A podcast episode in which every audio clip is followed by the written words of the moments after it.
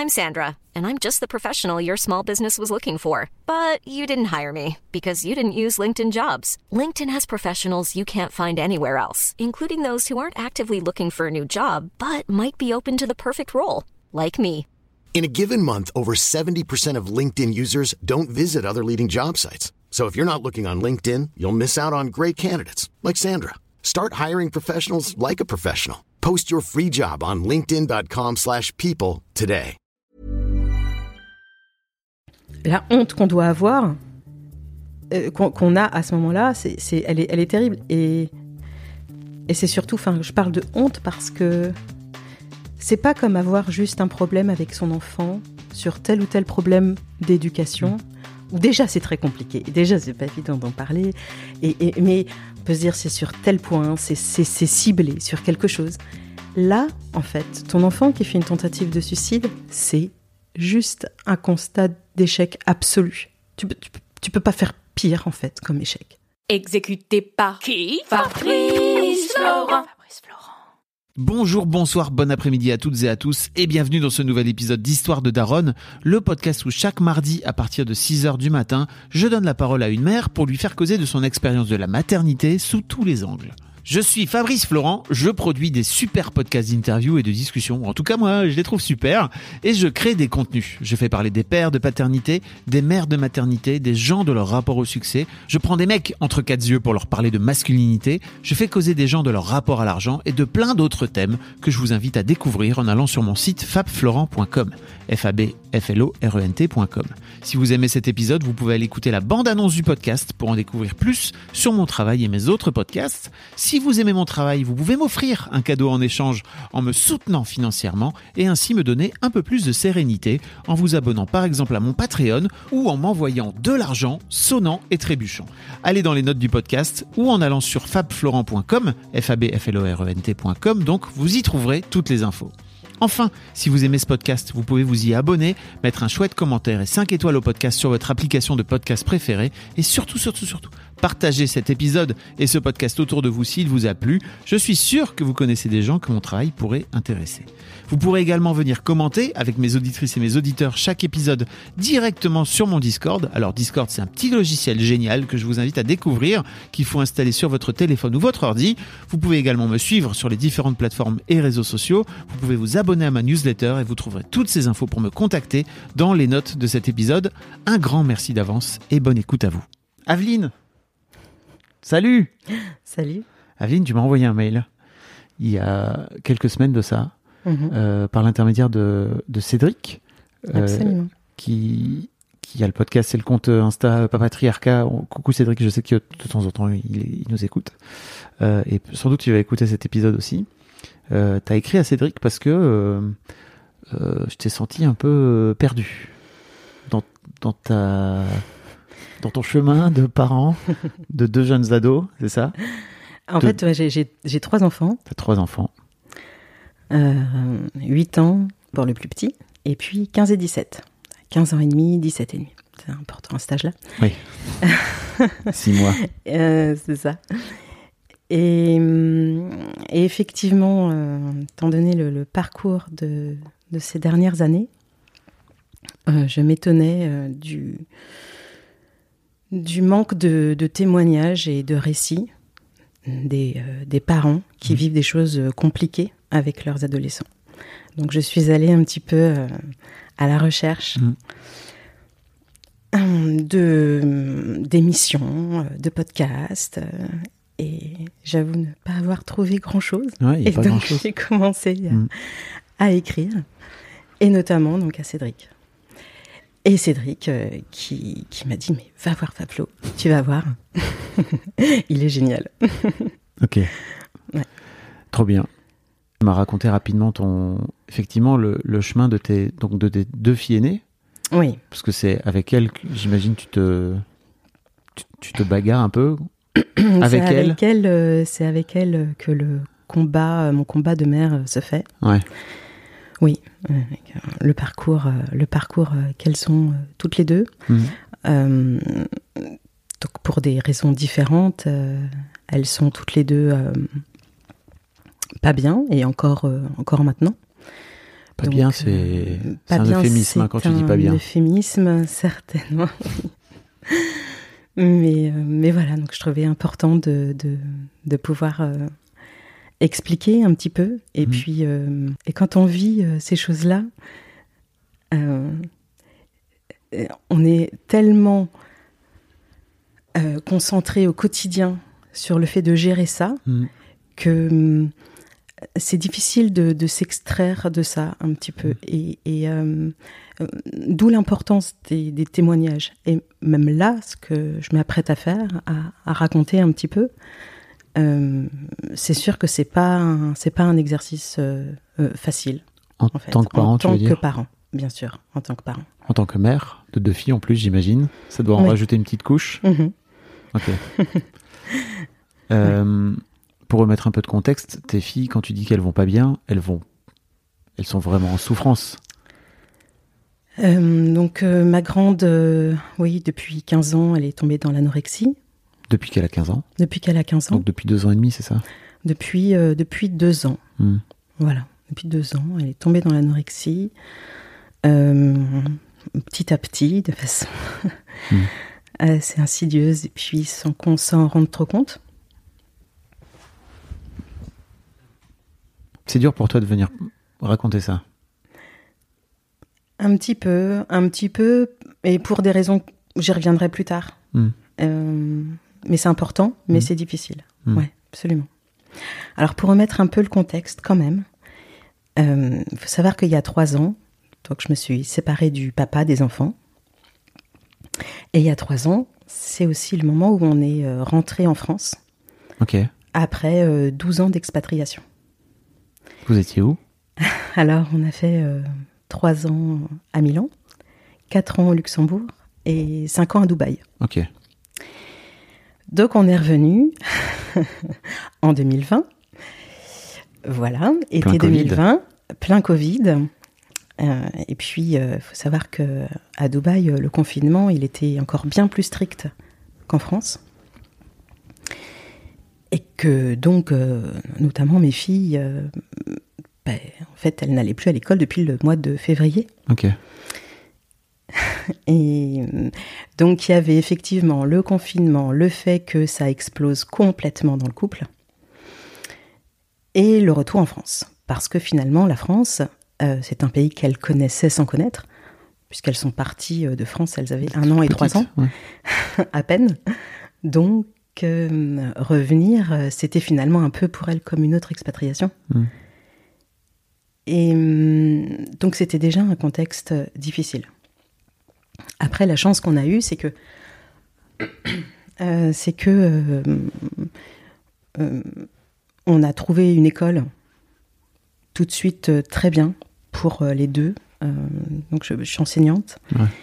Et j'ai eu la chance d'être dans un lycée, un lycée européen, donc dans un système européen où les filles ont pu, ont pu être inscrites aussi. Et, et en fait, c'est une structure qui permet d'avoir des classes de 15 élèves. Voilà. Donc, c'est quand même de petites structures. Je savais que les profs étaient super. Que... Donc, elles venaient, même si c'était difficile, dans un contexte vraiment difficile entre la séparation, le retour en France, le Covid, etc. C'était euh, malgré tout pas si mal. On Mm. s'est dit ça, en tout cas, à ce moment-là. Oui, on Et puis cherche on toujours dit, des, voilà. cherche Et on des trucs dit, pour se rassurer. c'est compliqué. Euh, mais bon, et puis, euh, donc, le, le divorce, c'est- la séparation, c'est c'est- c'est pas bien, Pas bien passé, passé. du tout. Du tout, du tout. Oui, donc en plus, il y a ça qui vient Ah, bah, c'est rajouter. sûr, c'est sûr, c'est sûr. Euh, mais. euh, et la séparation euh, vient de moi. Ok. Mais moi, j'étais très contente de rentrer, justement. Mm. Et ça faisait un petit temps. Et ça faisait très longtemps qu'on aurait dû se séparer. Donc, quand on est revenu en France, je savais que ça allait être difficile. Notamment aussi, entre autres, de passer euh, d'une très grande maison avec piscine, avec salle de sport, avec aide ménagère, etc., à un, un petit euh, appartement proche banlieue parisienne, où euh, ils allaient partager leur chambre.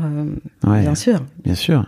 que euh, au niveau euh, conditions matérielles, c'était aussi un changement pour elles. Gros changement de vie qu'elles n'ont pas demandé, en plus. C'est ça. absolument. Euh, mais donc je me, je me raccrochais d'autant plus à, cet aspect-là. Je me suis dit, scolairement, ça va aller. Et puis, euh, puis bon. Alors, cette première année, quand on est rentré, finalement, ça s'est pas trop mal passé. Euh, ma grande fille,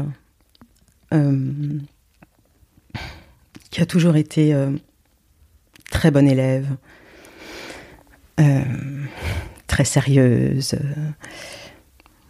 très exigeante, assez indépendante aussi, voulant euh, euh, très vite, elle voulait être dans le monde des adultes, une forme Mm. de, je sais pas si c'est parce que c'est l'aîné, mais voilà, aspiration à devenir adulte, euh, ça très vite. T'as l'impression que en tant que parent, vous lui avez, euh, je sais pas, pas mis une pression, mais en tout cas, souvent, généralement, les aînés, on les, on les pousse un peu aussi comme ça, même de façon très inconsciente, quoi, tu vois. Ben, Et S'il y a peut-être. du répondant en face, Peut-être. ça peut devenir. Mais peut- peut-être, hein, Mm. peut-être. Euh, c'est pas du tout mon impression, Mm. Moi en tant que maman, mais, mais effectivement, euh, et comme tu le dis, parfois c'est complètement de façon inconsciente. Oui. euh, c'est- pas facile de s'en rendre compte. on fait du mieux qu'on peut. hein. Ça. On va partir du principe. De toute façon, c'est la ligne de tous mes podcasts. On fait du mieux qu'on peut. C'est ça. Euh, et dans ton cas, j'imagine encore plus, quoi. Ouais. Bah oui, oui. Et donc, euh, euh, donc assez perfectionniste, mais assez réservé aussi. Euh, c'est ça, assez réservé. Hmm. Et, euh, et donc cette année euh, de 2020-21, elle a commencé à faire beaucoup, beaucoup de, de, de sport, même en confiné, mais dans sa chambre. Euh, Elle À faisait faire, quoi? euh, du, à du faire, fitness ou du truc comme ça, elle ça? faisait, euh, comment ça s'appelle là, ce sport de, de, de combat, euh, de, de combat pour se, pour se protéger, tu sais? Du Krav Maga? Du Krav Maga, C'est ça? absolument. Incroyable. Elle faisait du Krav Maga. Ouais, ouais, pour se protéger. Toute seule dans sa chambre? Toute seule dans sa chambre avec des tutos sur YouTube. Non, non, elle s'était inscrite, elle avait des cours et Mhm. elle prenait euh, de façon assez intensive euh, des cours de Krav Maga. Et puis elle mangeait euh, de plus en plus sainement. Alors, Tu sais pourquoi elle a pris des cours de Krav Maga? Parce que c'est quand même le truc de base de l'autodéfense. Hein. absolument, c'est l'autodéfense. Oui, oui. Elle s'est fait agresser? Alors, euh, je reviendrai, je reviendrai plus tard, mais il y a beaucoup de choses qu'on a su euh, Hmm. quand elle était à l'hôpital, euh, Oui, au plus sûr. mal. Et on s'est dit, et effectivement, ça a éclairé certaines choses. Et hum, donc on arrive. Alors là, je parle pour euh, pour ma grande hein, Ouais. déjà. On arrive euh, fin euh, 2021, fin euh, printemps 2021, où déjà là, j'ai une collègue qui était donc aussi sa prof, puisque finalement j'enseignais dans le même lycée, Ok. et qui me qui me dit qui me dit Aveline, ta fille elle a des, des scarifications sur le bras. Et je ne les avais pas remarquées. Ok. Elle te les cachait Cool fact a crocodile can't stick out its tongue. Also, you can get health insurance for a month or just under a year in some states. United Healthcare short term insurance plans, underwritten by Golden Rule Insurance Company, offer flexible, budget friendly coverage for you. Learn more at uh1.com. Ryan Reynolds here from Mint Mobile. With the price of just about everything going up during inflation, we thought we'd bring our prices down. So to help us, we brought in a reverse auctioneer, which is apparently a thing. Mint Mobile unlimited premium wireless. Ready to get 30, 30, bit to get 30, bit to get 20, 20, 20, bit to get 20, 20, bit to get 15, 15, 15, 15 just 15 bucks a month. So, Give it a try at mintmobile.com slash switch. $45 upfront for three months plus taxes and fees. Promo for new customers for limited time. Unlimited more than 40 gigabytes per month. Slows. Full terms at mintmobile.com. Comme comme beaucoup d'enfants le font. Mais je, je sais qu'il y a aussi qu'il y a des gamins, des gamines, tu vois, qui font exprès de. Tout tu vois, inconsciemment, de, de montrer. Tout à fait. Oui, oui, tout à fait. Non, non, effectivement, il y a tous- les cas de Ouais. figure existent, bien sûr. Et donc là, elle- En, en l'occurrence, effectivement, elle les cachait, Elle- Mm. comme elle a caché aussi euh, d'autres choses d'ailleurs. Mais, mais, mais hum, donc je, je savais déjà qu'elle, euh, elle faisait des insomnies, qu'elle avait souvent mal à la tête, mal au ventre, qu'elle faisait des crises d'angoisse, et donc les scarifications qui venaient euh, par dessus. Donc euh, euh, là, on a, comment on est allé au CMPP. Mhm. Alors, il se trouve que, en fait, on avait déjà un rendez-vous pour le CMPP pour mon petit garçon. parce que mon petit garçon, bon, il était déjà en maternelle, voilà, on, on suspectait un, un- un TSA. En fait, c'était pas vraiment un trouble de- de- du spectre autistique, mais il avait euh, effectivement quelques symptômes. Il était euh, très, il est très très timide, réservé, euh, ayant du mal à fonctionner avec les autres de la classe, ne répondant pas quand on l'appelle. Enfin, il y avait quelques signes Mhm. comme ça. Donc, quand on était rentré en France, on nous avait dit vraiment, il va falloir, euh, il va falloir le, faire, euh, le faire voir euh, par un, par un pédopsychiatre. Donc, tout de suite, on avait pris rendez-vous pour le CMPP. Et effectivement, j'y reviendrai, mais le CMPP, alors j'ai eu de la chance parce que j'étais un petit peu pistonnée dans le sens où je savais quel jour il fallait appeler pour avoir une chance d'avoir un rendez-vous avant euh, avant huit mois, quoi. Donc, j'ai pu avoir effectivement un rendez-vous seulement quelques mois plus tard. Et donc à la base, pour mon petit garçon. Euh, vu ce qui se passait là avec euh, Lilia, on s'est dit, bon, euh, Urgence. urgence. Euh, Nathanaël avait déjà vu un petit peu des, le pédopsie, mais on s'est dit que les prochains rendez-vous, il fallait absolument que Lilia soit vue.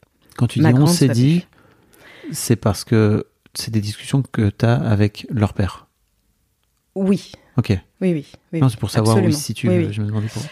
Euh, C'est pas des, c'est pas des, c'est pas un chemin que tu fais toute seule. Ah non, non, c'est pas un chemin que je fais toute seule. euh, effectivement, alors c'est c'est très très difficile de communiquer avec lui. Hmm.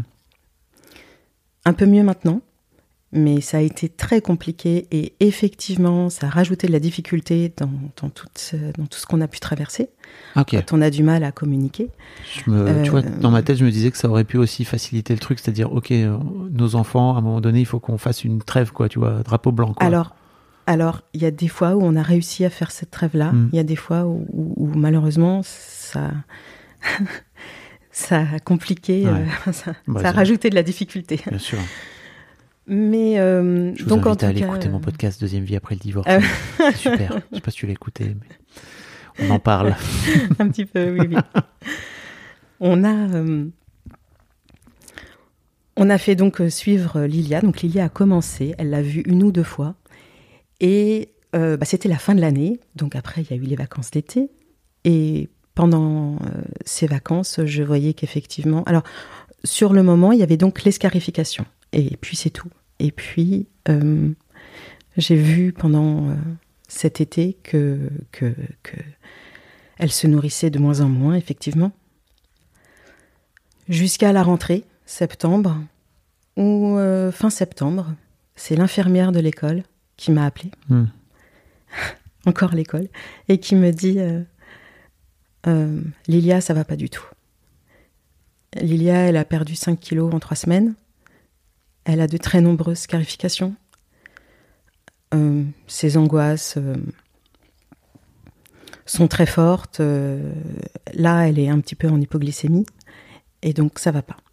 C'est canon que l'infirmière du lycée fasse ça, ce taf-là? Absolument. Il y a un parcours spécial, c'est ça, pour les gamins qu'on sait en difficulté dans le lycée ou Mm, en c'est vraiment un suivi? C'est un suivi. Alors, euh, bah, c'est l'infirmière de, de- du lycée Mm. et, euh, et elle, est, elle, est, elle est très bien. Et c'est surtout que euh, Lilia, effectivement, avait une confiance aussi dans cette personne Mm. et ça, ça aide. Et donc, elle n'hésitait pas à aller la voir et à dire quand ça n'allait pas. Ok. Dur pour toi à ce moment-là en tant que mère qu'elle se tourne pas vers toi ou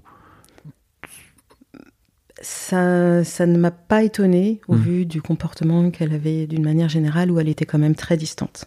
Alors, il faut savoir aussi que euh, quand on s'est euh, quand on s'est séparés et quand on est revenu, elle était très distante avec moi. Et elle était restée en fait elle un peu plus un peu plus longtemps à Dubaï pour pouvoir passer son brevet. C'est en visio hein, qu'elle l'a passé, Mm. mais elle a passé son brevet là-bas. Et donc euh, moi j'étais rentrée euh, en juin et, et elle elle est rentrée plus tard. Et le fait qu'elle reste avec son père, enfin, je, je sais pas, mais en tout cas, je l'ai trouvé. euh, bon, sur le coup, en plus, on est un peu parano, et puis on se dit, oui, Mm. il manipule. hein. avec le recul, je me dis, je ne sais pas, mais en tout cas, Elle elle était vraiment très distante avec moi et elle il y avait clairement des fois où elle ne voulait pas me parler, où elle me ghostait euh, pendant une semaine, où j'étais au, fond- au Classique. fond du trou. Et, et, euh, et en fait, euh, ça a été très long. Et donc, de toute façon, elle me parlait beaucoup moins qu'avant. Elle t'en voulait? C'est parce que le divorce venait de toi? C'était su entre. C'était su? En fait, c'est même compliqué à savoir parce que, parce que. Vous en avez jamais reparlé là depuis? parce que bah, avec le si si on en a reparlé alors maintenant maintenant c'est différent. Et puis maintenant on a, on a une belle relation toutes les deux. Mais de cette époque là on n'en a pas beaucoup reparlé. Mm. non. Un petit peu. Mais oui je, je pense qu'elle était elle était énervée. Elle m'en voulait oui à ce moment là clairement. Clairement. Et ce que je comprends enfin Mm. c'est ok hein, c'est Bah oui. comme ça. Mais euh, bon Toujours est-il que du coup non, elle ne m'a pas prévenue et elle, je savais qu'elle allait mal. Je, elle me disait maman j'ai mal à la tête, j'ai mal au ventre, j'ai des insomnies, etc. Mais par exemple, même les 5 kilos, c'est pareil, c'est comme les scarifications. Tu te dis mais attendez, tu le vois pas toi en tant que parent euh, qu'elle a perdu 5 kilos? Bah en fait euh, non, je l'ai pas vu et c'est terrible hein, un peu déjà Mm. là en tant que mère de se dire mince pourquoi on l'a pas vu Mais Pourquoi tu l'as pas vu alors? des, des- Tu- des- des- mais parce que des enfants qui cachent les choses Mm. et qui euh, et qui d'un coup vont se mettre euh, des habits euh, beaucoup plus larges, qui ils, peuvent être très très forts pour cacher ça. Oui. C'est- mon avis. Je, suis, je te rejoins assez là-dessus. Ouais. Mais tu vois, je voulais. Parce que tu disais aussi. euh, Tu sais, comme la, comme la relation se distend aussi, tu vois, je sais à quel point euh, on peut parfois prendre un peu de distance aussi. Et en fait, les ados font tout pour faire ça, quoi. Tu vois, tu disais Mhm. toi-même que elle te ghostait pendant une semaine et que, bah, ça- tu disais que ça te faisait du mal Ouais. quand elle te Bah ouais. ghostait. Ah bah oui. Pourquoi, pourquoi ça te faisait du mal? Parce que euh, j'avais peur à ce moment-là qu'elle soit euh, un, un outil de manipulation par rapport à, Ok, à mon ex. ok. Donc je Alors qu'elle, euh, juste elle, elle vivait son truc. Sans doute. Peut-être, je sais pas. Oui, je pense, et en même temps, bien sûr, qu'elle devait être tiraillée par rapport à, Mm. à- aux problématiques de, de ses parents. Et, euh, et dans ces cas-là, le problème, c'est que c'est c'est très binaire. Mm. C'est vraiment noir ou blanc. Et, et, euh, et on le voit dans notre entourage, et on le voit euh, dans, euh, dans les amis, euh, où, où c'est vraiment, c'est ça, c'est vraiment noir ou blanc. Donc tu prends parti, soit pour lui, soit pour Ouais. elle, et il y, a un côté très, très absolu et, et- et très, très binaire, c'est ça. Et, et donc, S'il y a des ados qui nous écoutent, euh, on peut leur dire, vous n'êtes pas obligé de choisir de camp, en fait. Et, hein. et- C'est- et voilà. Et donc, évidemment, on sait que pour les, les adolescents, c'est pas du tout ça. Mm. Et on essaye de les préserver de ça.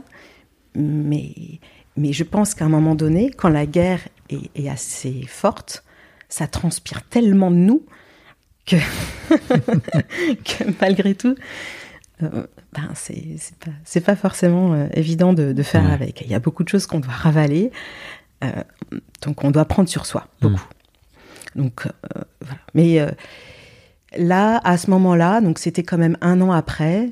Et, euh, et de toute façon, là, ce qui me préoccupait, c'est de la voir sombrer petit à petit, et effectivement qu'elle ne parle pas. Cela dit, elle parlait pas non plus à son père. hein. Mais génial quand même d'avoir quelqu'un à qui elle parle. C'est-à-dire que pour moi, déjà, Oui. rien que ça, c'est un, Mais tout à fait. c'est un bon signal, quoi. Voilà. Et puis surtout, je me suis dit, là, euh, on avait hâte donc du rendez-vous au CMPP. On avait rendez-vous au CMPP avec le pédopsychiatre, et donc on l'attendait, ce rendez-vous. Il se trouve que euh, c'était euh, genre début novembre, on était fin septembre, et la veille du rendez-vous, le CMPP appelle, le rendez-vous est annulé, parce que congé maladie, ok, arrêt maladie, très bien, sauf que déjà, juste avant ce rendez-vous, on avait déjà fait un premier passage aux urgences parce que son taux de glycémie était trop bas, elle était en hypoglycémie et c'est dangereux.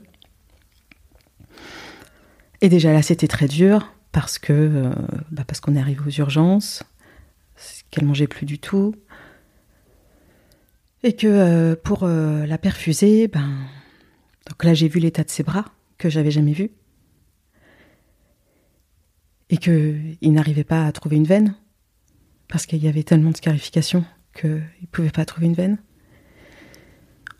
Qu'ils ont dû s'y reprendre à plusieurs euh, reprises. L'infirmière a dû faire appel à une autre infirmière, parce qu'elle ne m'y arrivait pas. Et, euh, et là, c'est très, très violent. Euh, parce qu'on on, on se rend compte visuellement, d'un coup, ça prend forme, le côté concret, visuel, du mal-être euh, de son enfant. Et, euh, et là, euh, à l'hôpital, on nous a dit bon, ben, écoutez, euh, elle a un suivi, elle est bientôt vue par le pédopsychiatre. Bon, pas très bien. Bon, bah, écoutez, c'est très important, effectivement, ce rendez-vous. voilà, il faut absolument, effectivement, que votre fille soit vue par un, par un psychiatre. Au CMPP, donc. Au CMPP, voilà. Et donc rendez-vous annulé. Et hum, donc rendez-vous deux semaines plus tard. Eh bien, euh, rendez-vous encore annulé. Et ça, quatre, cinq fois. C'est-à-dire que, euh, en fait, on n'a jamais pu retourner au CMPP. Jamais. À chaque fois, le rendez-vous était annulé, jusqu'à ce qu'en décembre, ils nous disent, écoutez, en fait, euh, le pédopsychiatre, en fait, il est en arrêt maladie pour une durée indéterminée. Donc, on vous invite à changer de CMPP. Lui aussi, il était au bout du rouleau. Non, en ça a fait, été, su- euh, je dis ça pour rire, mais ça a été- je, je sais que ça a été super dur et ça l'est toujours pour les personnels soignants d'une manière générale, mais alors sur la santé mentale euh, alors, et la santé mentale des ados, encore Ah bah c'est sûr, c'est sûr. Alors euh, là, en fait, c'est pas tout à fait ce qui s'est passé parce que finalement, j'ai eu le fin mot de l'histoire. Il n'était pas du tout en arrêt maladie, mais ça, c'est encore autre chose. Mm. Mais, euh, mais, mais en fait, justement, on nous avait rien dit. Donc, on nous dit juste, il est en arrêt maladie, il est en arrêt maladie, et on me reprogramme comme si elle allait pouvoir le voir. Et elle a jamais, elle a jamais vu. Il n'y a pas un truc d'urgence chez toi qui fait ding-ding et qui te dit ok, on va, on va trouver quelque chose d'autre euh, Oui, sauf que effectivement, bien sûr, quelque chose d'autre. Et donc c'est tout à fait ça. C'est que j'ai dit au CMPP à un moment donné, mais en fait, je comprends bien que là, il soit pas là. Est-ce que vous pouvez me conseiller quelqu'un d'autre? Ouais. Est-ce qu'on peut aller voir un autre pédopsychiatre? Ou est-ce que à ce moment-là, vous, vous, vous pouvez m'orienter vers un CMPP Mhm. et expliquer la situation pour que je puisse passer en urgence? Et il a dit bah écoutez oui oui euh, bah on va vous transférer vers euh, tel CMPP. Donc il me donne le numéro. Je dis mais par contre vous appelez, vous expliquez la situation euh, pour que je puisse avoir Un rendez-vous très rapidement. Et, et donc j'appelle le CMPP dont il m'avait passé le numéro. Il me dit ah bah écoutez oui bah si vous voulez effectivement. Euh, on, vous, euh, on vous donne un rendez-vous au mois de mars pour un pré-rendez-vous et puis pour un suivi qui se passera en avril. Je dis, ben, en, en fait, euh, vous n'avez pas compris. En fait, c'est- le côté urgence, là. Elle dit, ah, mais pour ça, euh, madame, si ça va pas, il faut aller aux urgences. Mm. Je dis, mais. Et là, on en était à ce moment-là, c'était fin décembre, et Lilia avait dû aller euh, cinq, six fois déjà aux urgences. Euh, est- elle était complètement en train de sombrer dans l'anorexie. Parce que déjà là, on savait que c'était l'anorexie. Et elle était déjà complètement en train de sombrer. Et donc j'ai rappelé le CMPP, je dis mais, mais pourquoi vous ne nous donnez pas euh, une structure qui puisse vraiment nous accueillir? Parce que là j'ai vraiment un sentiment d'abandon quand même. Mm. Vous nous abandonnez en fait. Ça fait, euh, on a attendu pour avoir cette place au CMPP que que ce que ce psychiatre soit parti. Ok, mais mais essayez de nous trouver une solution parce que là ma fille va très mal. Et elle dit ah oui, je comprends. Bah oui, vous savez ce sentiment d'être abandonnée. elle faisait la psy au téléphone. Je dis mais en fait, j'ai pas besoin d'une psy là. J'ai besoin que vous me trouviez une solution. Et rien. Donc euh, jusqu'au mois de février, tout ça, petit à petit, où elle sombrait de plus en plus, où elle allait de moins en moins en cours parce qu'elle faisait de plus en plus de crises d'angoisse. Comment, tu, puis, comment euh, tu gères toi pendant tous ces mois-là avec elle? Ça a été très compliqué, d'autant plus que. Je te parle toujours pas Si, si, si, elle me... ah, si, si, elle avait commencé à me parler et là d'ailleurs elle commençait à. Elle voulait même dormir avec moi. Elle a commencé à vouloir dormir avec moi. J'ai jamais dormi avec aucun de mes enfants, et même petit. J'ai jamais fait même de cododo, juste comme ça, Mhm. jamais. Et là, elle, euh, elle m'a demandé de dormir avec elle. Je dormis avec elle. ok. Bah oui. T'as besoin d'être rassurée, ma chérie, je, je suis là. Mm. Mais euh, en fait, ce qui était extrêmement difficile, c'est euh, c'est de la voir vraiment sombrer. et se transformer, et se transformer physiquement. Je me rappelle à un moment donné de la voir et comme si elle- c'est horrible hein, ce que je vais dire, mais c'est euh, comme si elle se transformait en une sorte de monstre. Elle- Elle devenait squelettique, mais squelettique ou au, au sens où j'avais l'impression de voir vraiment son squelette se dessiner en fait. Disparaissait, quoi. Elle- elle- voilà, Elle- c'est ça. Elle voulait disparaître. Et, euh, et, et, je me rappelle de cette vision-là, un peu d'horreur, où, où c'était ma fille, mais c'était plus ma fille en fait. Elle était complètement transformée. Et, euh, et ça m'a et, et même au niveau de son corps en fait, son corps se modifiait. Et euh, et elle me parlait quand même un petit peu. Elle me disait, maman, en fait, je pense à la nourriture tout le temps, tout le temps. Elle se nourrissait pas, mais elle y pensait tout le temps. Et parce que c'est le principe de l'anorexie. Mhm. Et, et, euh, donc, euh, donc c'était, c'était euh, vraiment pas simple. Euh, sa sœur Merel était pas bien non plus, donc euh, 14 ans. Et Il y a un peu une réaction en chaîne hein, dans ce cas-là. oui, il y a alors déjà il y a une réaction en chaîne. Euh, D'autre part, euh, Merel, qui a toujours eu un, tempérament, elle, plutôt, euh, plutôt, contrairement à sa sœur, qui est plutôt introvertie, elle, très extravertie, plutôt cash, rentre dedans, très provocatrice, euh, rigolote, drôle et tout, mais trash. Quoi. Mm. Elle dit les choses, elle, sans cacher rien du tout, et euh, même à, à faire des crises, à être. Mais euh, quand elle était petite, faisait beaucoup, beaucoup de crises. Mais euh, à dire les choses, sans filtre. Et là, depuis le Covid, elle était quand même beaucoup plus renfermée sur elle-même. On va se dire, ah, c'est l'adolescence, etc. Ok. Mais là, euh, pendant le temps où euh, Lilia euh, commençait à sombrer là dans l'anorexie, effectivement, le- le- l'école a appelé aussi pour dire là, il faut vraiment que Merel soit suivie par un psy. Le papa voulait pas. Bon, papa et les psys, euh, Ok. ça fait pas bon ménage. Et, ce- et ce que, ce que j'entends, hein, ce que je, je- je peux, je peux tout à fait euh, entendre, mais alors moi, je l'entends pas, mais. mais, mais euh, bon, euh, bon, moi j'étais, été. c'est- Il y a eu besoin dans le passé de psy, et c'est toujours moi qui ai emmené euh, Mm. les, les filles euh, quand elles en ont eu besoin à un ou deux Mm. moments. C'est toujours moi qui faisais le truc.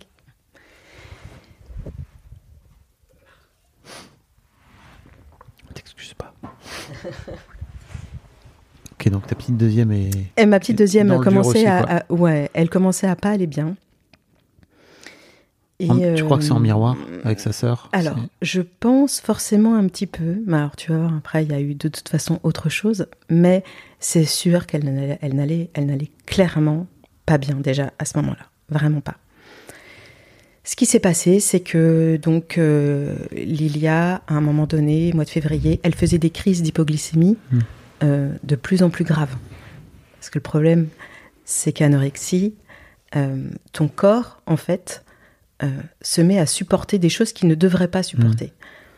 Euh, L'hypoglycémie, c'est en dessous 0,7 euh, mg par litre, je crois. Mm. ça. Et, et petit à petit, ça descendait. Mais elle, le supporte, parce qu'il y en a qui, du coup, qui s'évanouissent, qui tombent Mm. dans les pommes. Et c'est un signe que ça va pas. Elle tombait pas dans les pommes. Jusqu'au jour, au début, euh, début février 2022, elle est descendue à euh, 0,12. Et, et on arrive aux urgences. Et en fait, euh, qui dit, mais euh, l'infirmier qui t'a dit, euh, non, mais c'est pas possible. Non, en fait, euh, je pense que l'instrument marche pas. Ça, ça fonctionne Mhm. pas. Là, c'est pas possible. Qui réessaye, dit, ah si, si, c'est ça. Et il écarquille les yeux. Il dit, non, alors là, ça va pas du tout. Et là, en fait, effectivement, le médecin est enfin, enfin, parce que là, on peut dire ça, le médecin est venu me voir, il me dit, Ah, Madame, il va falloir qu'on hospitalise votre fille. Je dis, bah, euh, oui, oui, oui. J'aimerais bien, oui, que ça y est, qu'on s'occupe vraiment d'elle, de son cas. Euh, T'avais, t'avais pas demandé, en fait, il te l'avait jamais proposé? Qu'est-ce que. C'est marrant parce que j'ai l'impression qu'il- qu'elle y allait à plusieurs reprises. Oui, et que elle y est allée Jamais personne l'a prise en charge en fait. Si, elle a été euh, prise en charge quelques heures Oui, et à chaque ça. fois c'était c'était euh, quelques voilà quelques heures ou une journée et euh, c'était bon il faut absolument qu'elle ait un suivi psychiatrique. Je dis oui mais je me bats là avec euh, CMPP, Mhm. psychiatre et tout comment on fait? À dire oui oui c'est sûr. euh, bah, euh, et j'étais j'étais à ce moment-là avec le CMPP en train d'essayer de trouver. Bah, c'est l'état de notre, notre service de santé en France. hein. Ah mais c'est effectivement là on j'ai pu remarquer On touche du doigt. hein. j'ai pu remarquer à quel point c'était sinistré. Euh, J'entends le, le- le- la psychiatrie en France. Voilà. Et attention, hein, j'ai vraiment rencontré des, des professionnels euh, absolument super Mhm. et compétents. Et donc, euh, les reproches que je peux faire, c'est plus par rapport au manque de moyens et au système euh, qu'à tous ceux que j'ai Et pu puis croiser. surtout, je crois que, enfin, de ce que j'ai vraiment j'ai lu, c'est que personne n'avait anticipé euh, la vague de la santé mentale, quoi, qui a, Mais qui c'est été ça. super Mais dur pour sûr. plein Mais de gens sûr. et surtout pour les jeunes. Oui. Quoi. Et donc complètement débordée. C'est-à-dire Mhm. que bien sûr, j'ai cherché des structures. À ce moment-là, j'ai appelé plein de structures. J'ai appelé la maison de Solène aussi. J'ai appelé différentes structures. Et c'est ah mais oui, mais alors par exemple la maison de Solène, la maison de Solène. Ah mais oui, mais en fait on comprend, mais en fait on prend euh, seulement des, des, des adolescents qui ont déjà fait plusieurs hospitalisations. Ah oui, Et- mais donc euh, donc il faut attendre il faut attendre d'aller plus mal. au plus mal pour qu'on s'occupe. Donc c'est ce qui s'est passé hein, de fait. hein. Mhm. On a attendu qu'elle soit au plus mal et là été, elle a été hospitalisée. Alors c'est là que j'en viens, c'est que c'est mi-février, on lui dit euh, écoutez ça va pas du tout. Là vous allez être prise dans cette structure-là adolescente de l'hôpital. Parfait. Et donc on peut pas vous prendre là tout de suite tout de suite, mais d'ici quelques jours. Donc on savait que quelques jours plus tard, elle allait être euh, prise à l'hôpital. Donc c'était un mercredi. Le samedi, le samedi, euh, j'étais euh, sans les enfants. Je me préparais à faire une soirée, enfin, avec euh, mes amis de longue date et pour un peu me changer les idées.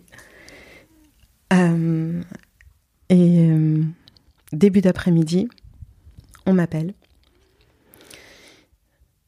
Euh, Est-ce que vous êtes la maman de Merel, ma, deuxième fille Euh, Oui. Ici, c'est le commissariat. Euh, on a besoin que vous veniez immédiatement.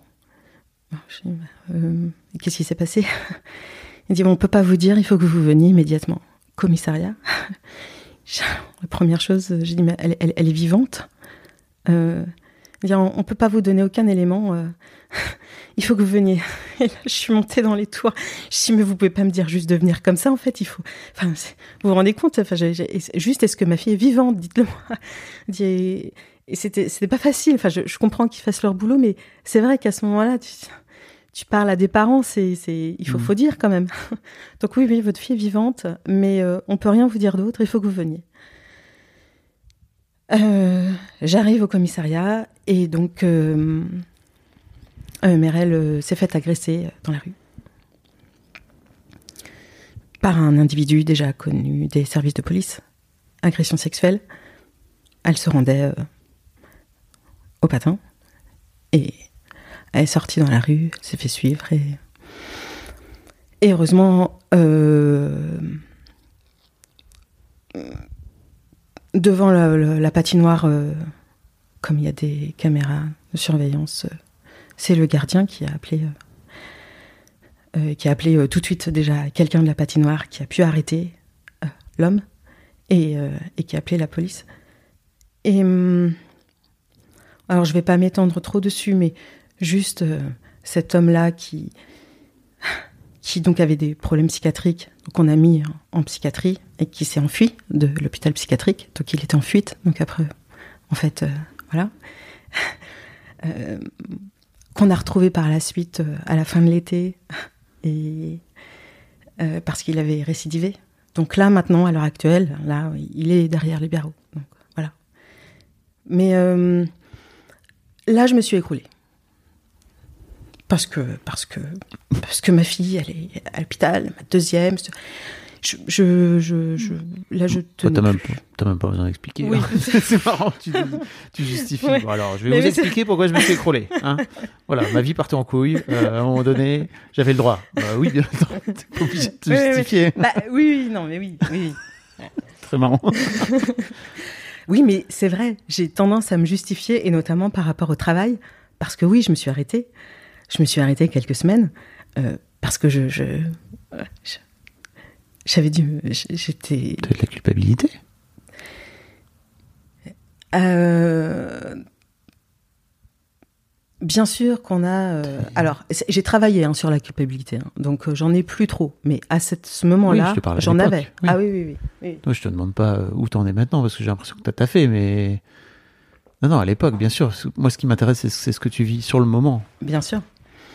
Ah oui, oui. Mère indigne, mère qui a échoué? Mère euh, qui a échoué, ah, ça j'y reviendrai parce que encore ce, ce sentiment de mère qui a échoué, euh, je l'ai eu euh, puissance 1000 euh, par la suite.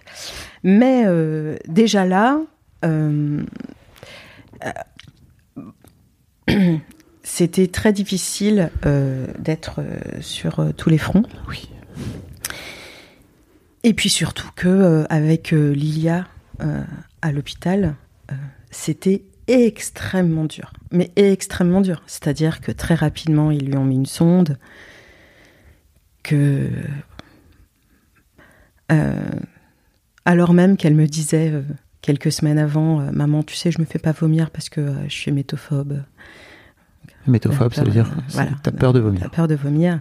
Donc, t'inquiète pas, je risque pas de vomir. En fait, rien du tout, parce qu'en fait, quand t'es anorexique, au bout d'un moment, en fait, tu te fais quand même vomir. Et tu passes au-dessus de ça, et tu te fais vomir.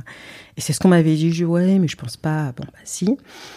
Et c'était euh, à ce point qu'elle s'enlevait sa sonde pour se faire vomir. Que truc. Enfin, et de toute façon, là, à, l'hôpital, il faut bien comprendre quelque chose. C'est vrai que souvent, j'ai comparé ça après à. C'est un peu violent ce que je vais dire, mais un peu à la prison. hein. Euh, je, je, vais m'expliquer par rapport à ça. c'est juste que tu as une pri- alors, C'est pas, c'est pas pareil dans le sens où c'est. euh, On vient pour te on soigner. vient pour te soigner, euh, mais tu as une privation de liberté qui est telle qu'en tout cas, le sentiment euh, que peut avoir un adolescent à ce moment-là, ça peut être celui-là. Et en- un cadre, c'est ça aussi. mais c'est un ça cadre. permet de donner un cadre. C'est un cadre. Alors oui, mais pour le coup, alors je te parle de prison parce que là, pour le coup, le cadre pour les anorexiques, il est très fermé. Hmm. C'est-à-dire qu'elle ne pouvait pas accéder à ses toilettes, par exemple. Donc il fallait qu'elle demande l'autorisation pour aller aux toilettes, euh, pour qu'elle se fasse pas vomir. Euh, que, enfin, c'était, oui, c'était, c'était, c'était compliqué. Puis il y a eu euh, autre chose après, mais, mais en tout cas, elle, elle l'a vécu au début très mal. Et puis, effectivement, au fur et à mesure des semaines, elle a de mieux en mieux vécu. Et elle, euh, euh, à la fin, elle, euh, elle avait même peur de partir et elle voulait rester. Hmm.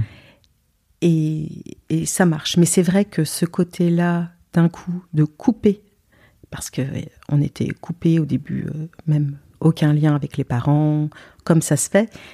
Et, et je pense que c'est bénéfique parce que effectivement à ce moment-là, elle a besoin juste de couper tout de, du monde Hmm. euh, qui l'a fait souffrir et juste d'être, de se recentrer absolument sur elle.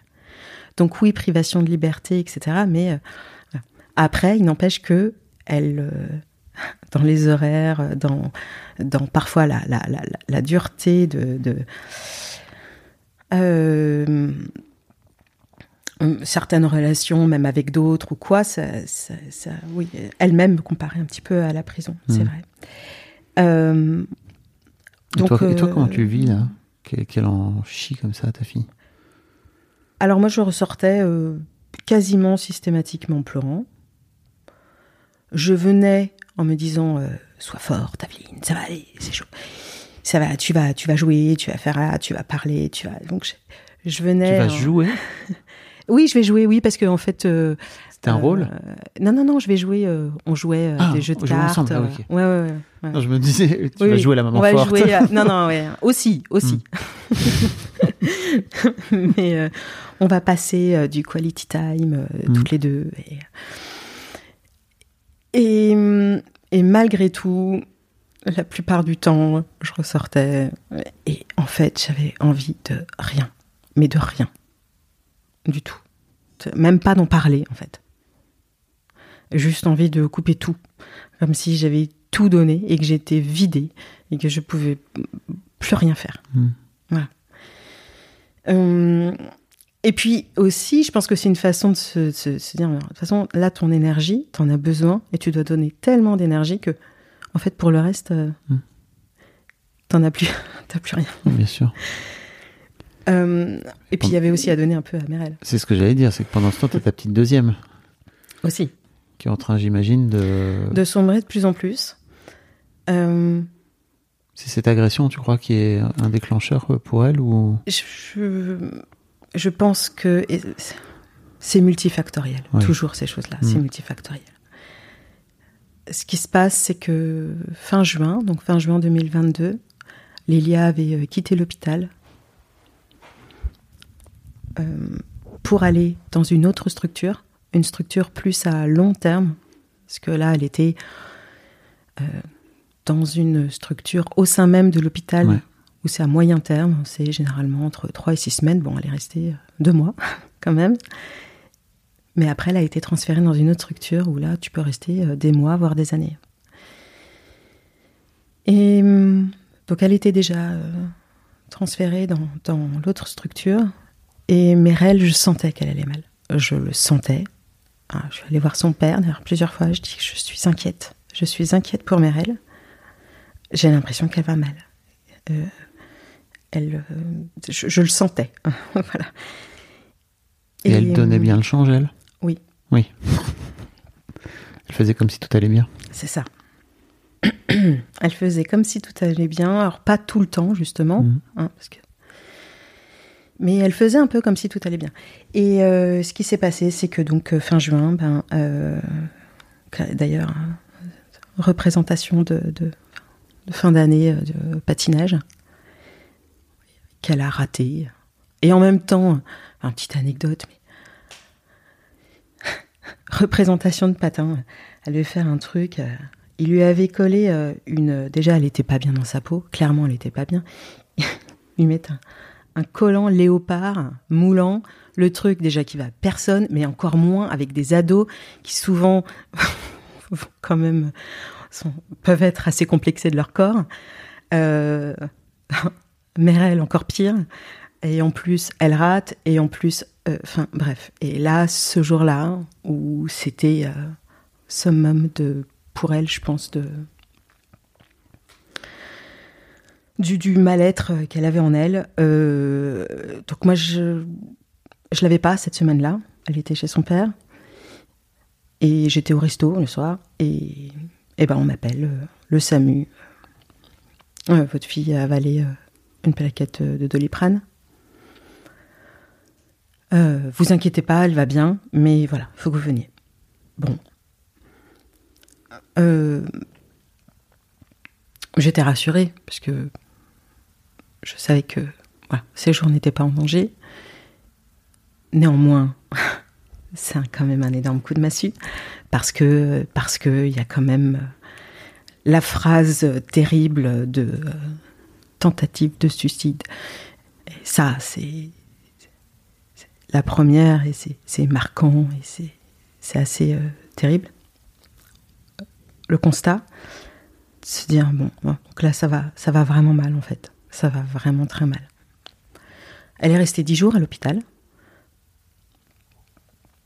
On a eu des entretiens familiaux, on a pu éclairer euh, des choses. Euh, je sentais qu'elle allait de toute façon pas bien, même après. On a passé un été très compliqué parce que finalement l'été, euh, l'été donc 2022, il y a un an, Lilia est sortie juste pour l'été, juste pour voir comment ça allait. Donc on savait pas encore en fait si à la rentrée elle pouvait, c'était un peu une sorte de test Mhm. à l'été. Donc euh, soit elle pouvait reprendre les cours, sachant qu'elle n'avait pas été en cours depuis le mois de janvier du coup. Euh, soit elle pouvait reprendre les cours, soit euh, euh, soit elle retournait dans la structure. Elle, elle voulait reprendre les cours, Mhm.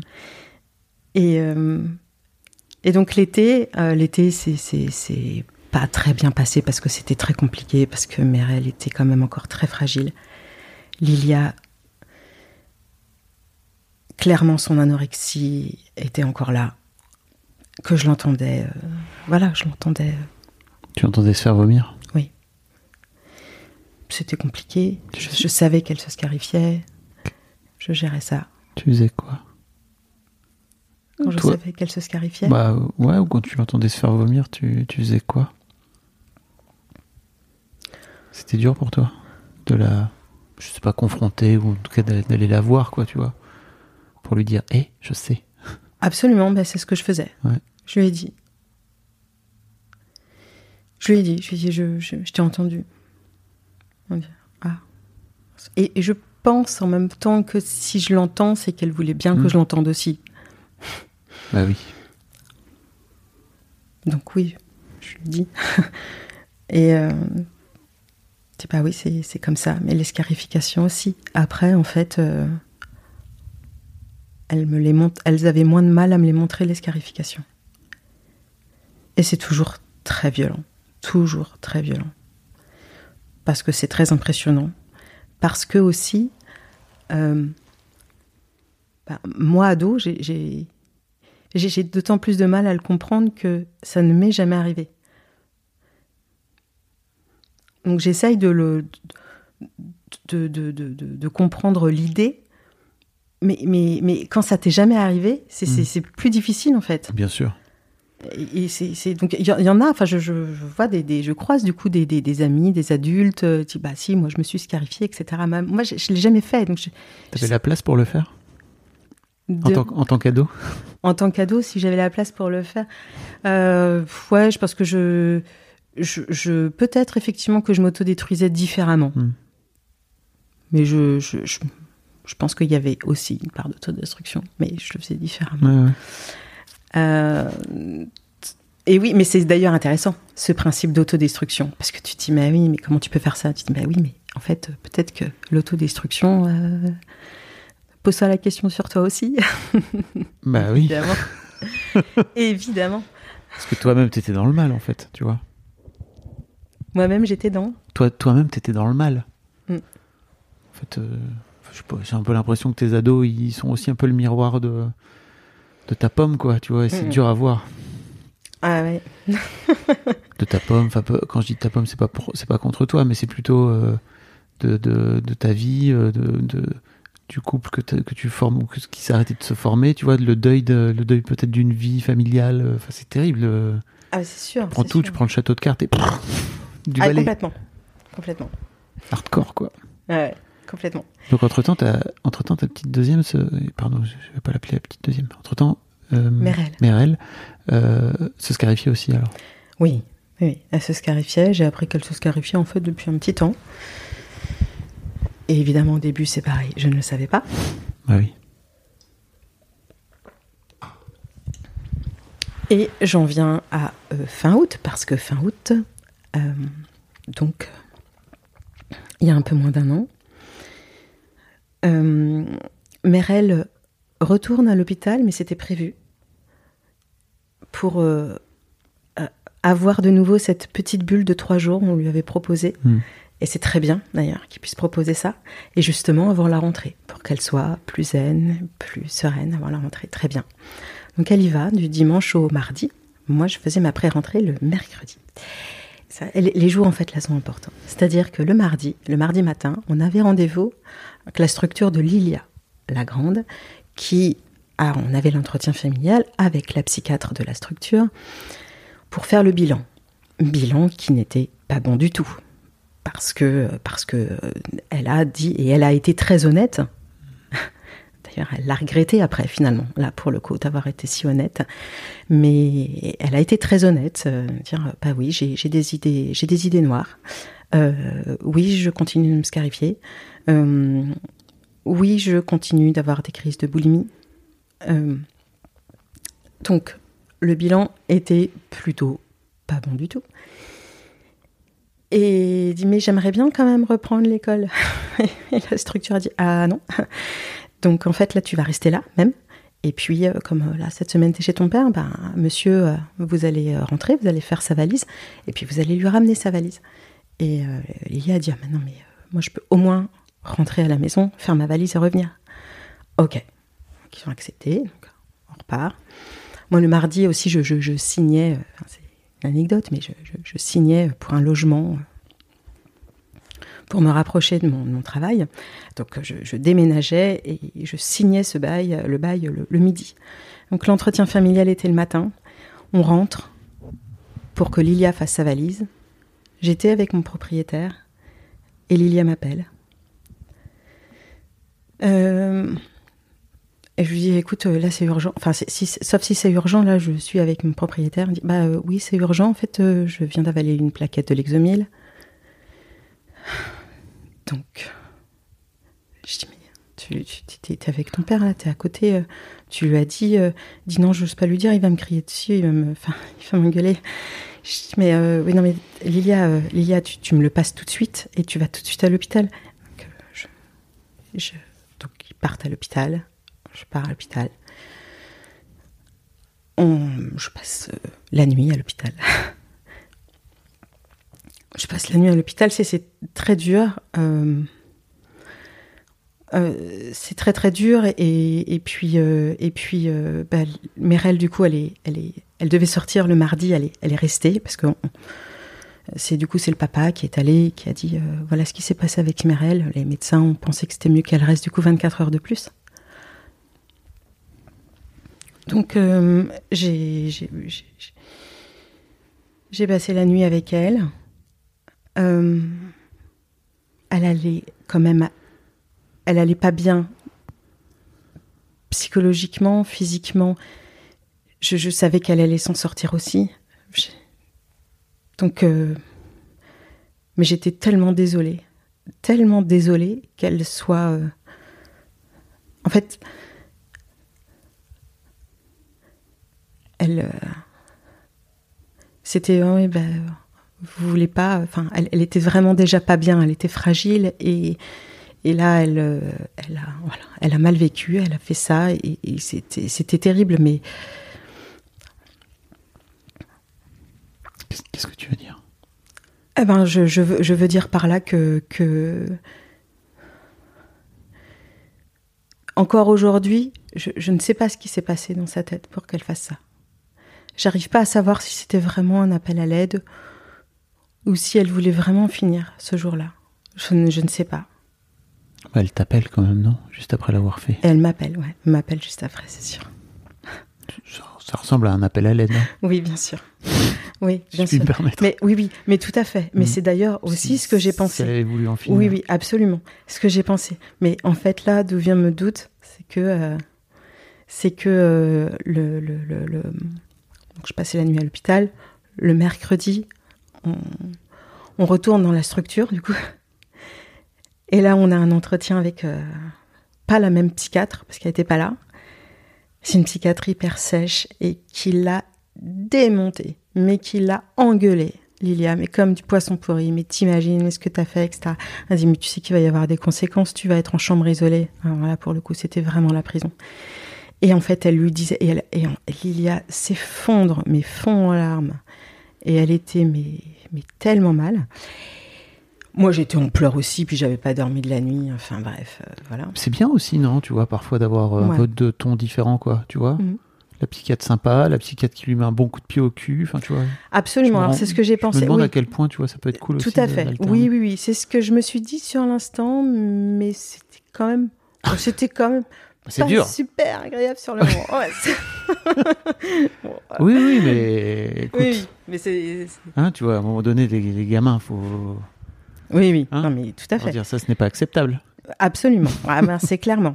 Sauf que là, euh, et, et on lui disait aussi ce qui allait se passer, c'est-à-dire que elle était en chambre isolée, Mhm. pas le droit de sortir, avec rien, c'est-à-dire pas un livre, pas le téléphone, rien du tout. Et euh, alors ça s'appelle plus camisole de force parce qu'on est au 21e siècle, mais euh, C'est un peu pareil. C'est un peu pareil, pyjama de sûreté, tu sais. Voilà. Et je n'ai pas pu euh, appeler ma fille pendant deux semaines, trois semaines. C'était très très dur, ça, vraiment, vraiment, vraiment. Et ils l'ont assommée de médoc. Mais assommée, hein. Et alors, le mercredi soir, du coup, je rentre chez moi. Je n'en peux plus. Enfin, je suis accablée. Enfin, je suis accablée. Je suis épuisée Hmm. complètement. T'es au bout, quoi. Au bout du Je rouleau. suis au bout du rouleau. Je j'éteins mon téléphone et euh, pour dormir, juste. Je croyais que t'allais me dire, je suis sorti en boîte, j'en ai plus rien eu à foutre. Ah ouais, ça- je suis j'ai juste dormi. Ça, je- ça, ça aurait été une idée. Ça aurait été peut-être mieux même finalement. Je sais pas. Je disais, tu vas me sortir un truc fou. Je suis sorti en boîte. Ah ouais, non non mais non. Et euh, le jeudi matin, eh bien je rallume mon téléphone et j'ai un message du papa. Mère, elle a fait une tentative de suicide. Je suis aux urgences. Ah là, vous êtes, euh, c'est le grand chelem, là. Ah, c'est, c'est... Et en fait, ce qui s'est passé, c'est que mercredi dans la nuit, euh, le papa a, retrouvé, a entendu pleurer au milieu de la nuit. Parce que Merel était rentrée. entre-temps. elle était rentrée le mercredi Ok, soir. oui, je, ok, je croyais qu'elle était encore à l'hosto. Ah ben, elle est rentrée le mercredi, justement. Elle est rentrée le mercredi. Et ce qui s'est passé, c'est qu'elle a rallumé son portable et que euh, il y avait Non, t'inquiète. J'ai besoin de bouger, moi, parfois aussi. Elle avait, euh, elle a reçu un, un message le lundi, le- de, de deux jours avant, parce qu'elle avait complètement Mhm. coupé son portable, du commissariat du sud de, la France. Il disait Nous avons retrouvé votre agresseur, vous voulez bien venir l'identifier? Mais c'est elle qui reçoit ça en tant que mineure. Ah, ah, Merci, merci de réagir comme ça, parce que tout de suite, je me suis dit Mais, c'est- mais, mais pourquoi ils n'ont pas appelé les parents? Enfin, je sais pas. Je, je comprends bien qu'on appelle la victime, mais quand on a 14 ans, Ouais. on appelle Oui. euh, déjà normalement les parents, et puis si en plus on voit que ça répond pas, on appelle les parents en fait. Donc c'est elle qui reçoit ce message-là. Elle en parle pas à son père? Non. Le mercredi, donc dans la nuit, euh, voilà, le papa se réveille, il entend parce qu'il entend pleurer, et en fait, euh, ma mère elle avait pris des couteaux de cuisine là, et c'était tailladé les veines, et puis c'était très gore. Je n'ai pas vu là, je n'ai pas su, mais c'était assez terrible, et donc, donc là, bah je, bah voilà, c'est pareil, je, je, je, je, je- alors là pour le coup en fait, je n'ai pas repris le travail, voilà, je n'ai pas repris, je n'ai pas repris tout de suite, c'est-à-dire que j'étais, et je me suis dit, pourtant, je me suis dit, ok, là il va falloir que tu t'arrêtes deux semaines, euh, deux trois semaines, euh, et puis euh, et puis mon psy, parce que j'étais suivie, je suis suivie hein, par Bravo. un psychiatre deux fois par semaine de façon très intensive, enfin quand même, hein, il faut, Bah, qu'il c'est faut- bi- mais c'est bien de le dire, j'allais te- j'allais te demander si. ah bah oui, oui, oui, oui, oui. Bah parce qu'en fait, le fameux pédo, euh, pédopsychiatre, euh, qui était toujours en arrêt maladie, qui en fait n'était pas, je l'ai retrouvé en libéral. Et je l'ai retrouvé plusieurs mois après, c'était en mars-avril, quand euh, justement euh, euh, Lilia était à l'hôpital pour son anorexie, etc. Et donc, je l'ai retrouvé et, euh, et je l'ai vu. Et, et, et puis, euh, puis il m'a dit euh, je, je- je vous suis. Bah oui. Je me suis dit, bah oui, je pense que là, on va dire que c'est peut-être un petit, tout petit peu nécessaire. Donc, donc, donc voilà, septembre-octobre, j'avais mes deux filles à l'hôpital.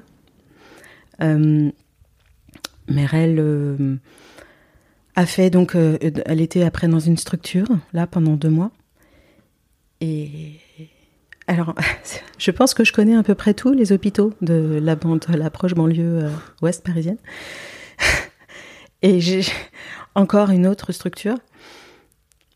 Mais pareil, très bien, vraiment. Et, je, et, et je, je- je- malgré tout, je, tiens à, à dire euh, merci quand même à tous ces professionnels de, pan- de, de, de, de, de- de santé. T'as failli dire penser, c'est Ouais, marrant. absolument. parce que parce que je, je les ai trouvés Parce qu'ils ont bien Très pensé compétents. vos blessures. Absolument.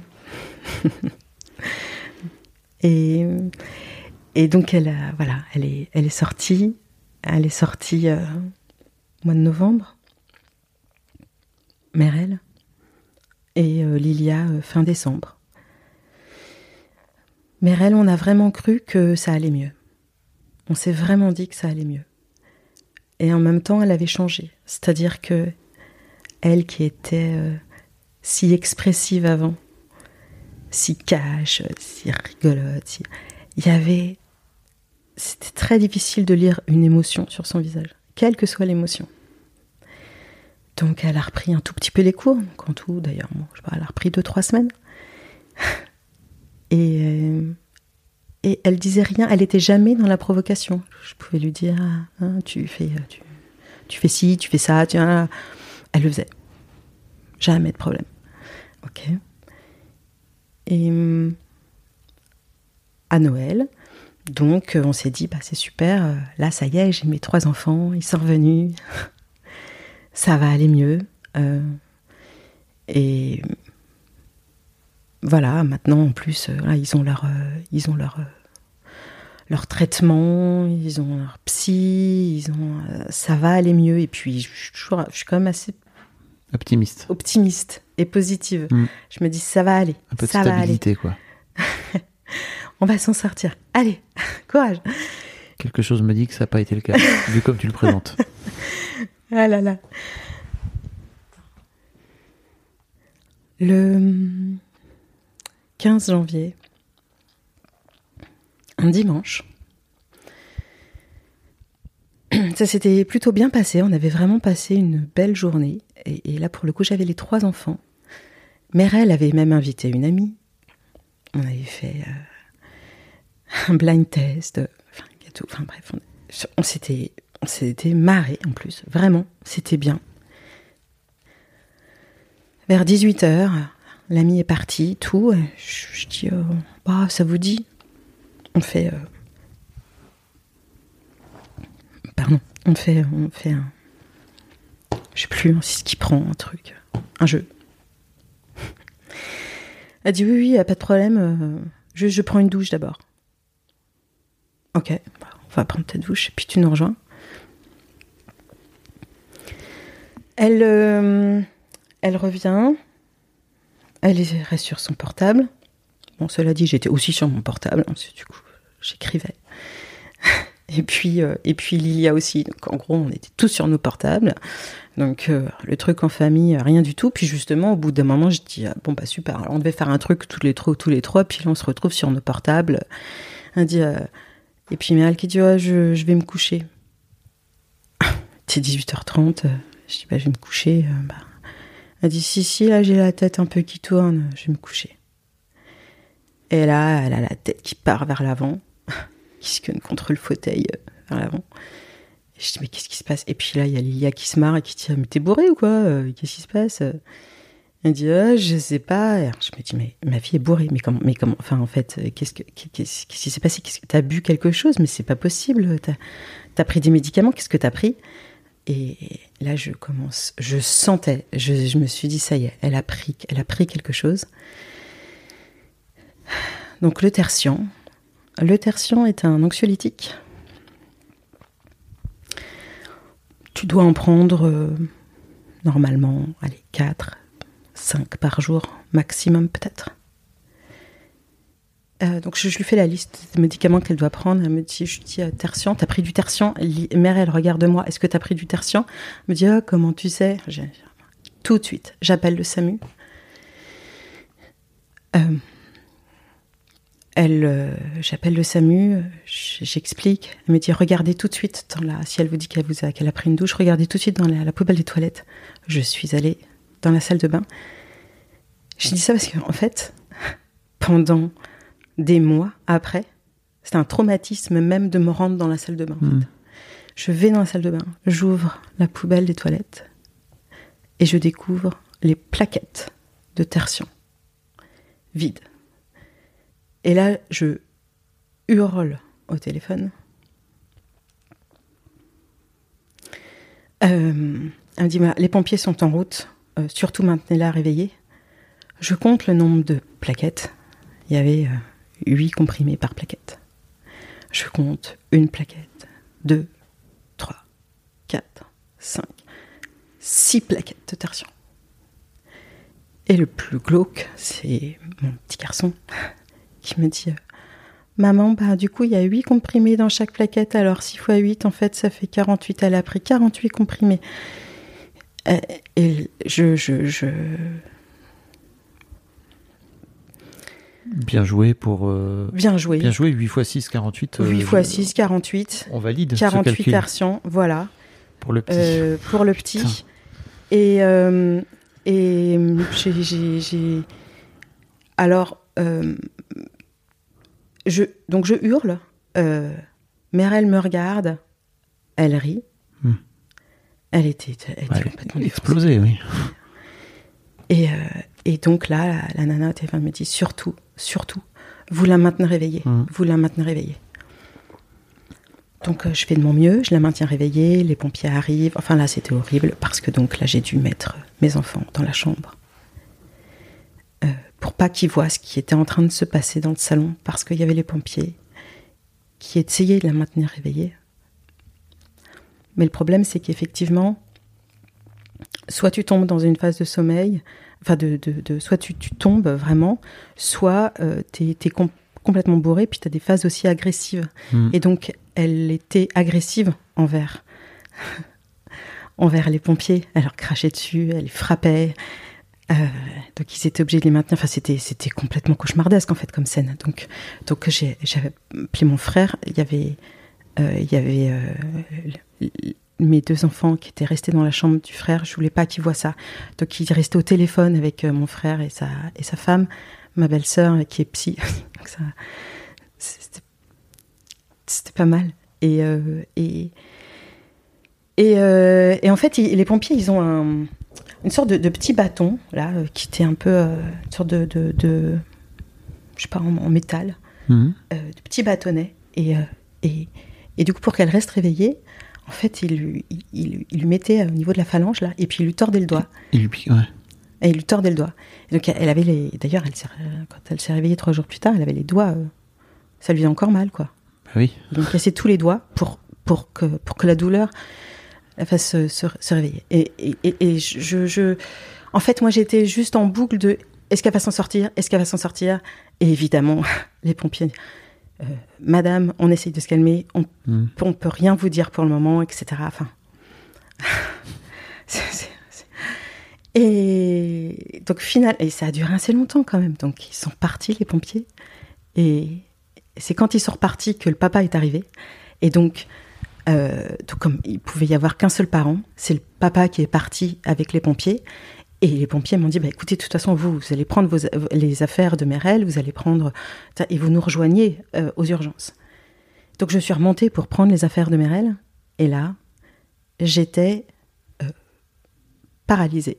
C'est-à-dire, j'étais, j'avais, j'étais, j'étais comme foudroyée. J'ai une douleur fulgurante au niveau des, du ventre. Et je ne pouvais pas me relever. Je pense que c'est les entrailles, c'est toi, c'est, impossible. J'étais pliée en deux. Mhm. Et j'ai, bon, et, et en fait, où j'étais, j'ai, pleuré, j'ai hurlé, etc. Et, et, et c'est ça, en fait, qui a même le plus traumatisé mes enfants. Plus même, en fait, que ce qui s'était passé avec. Merel, c'est ce qui s'est passé avec moi. C'est de voir Mhm. leur mère comme ça.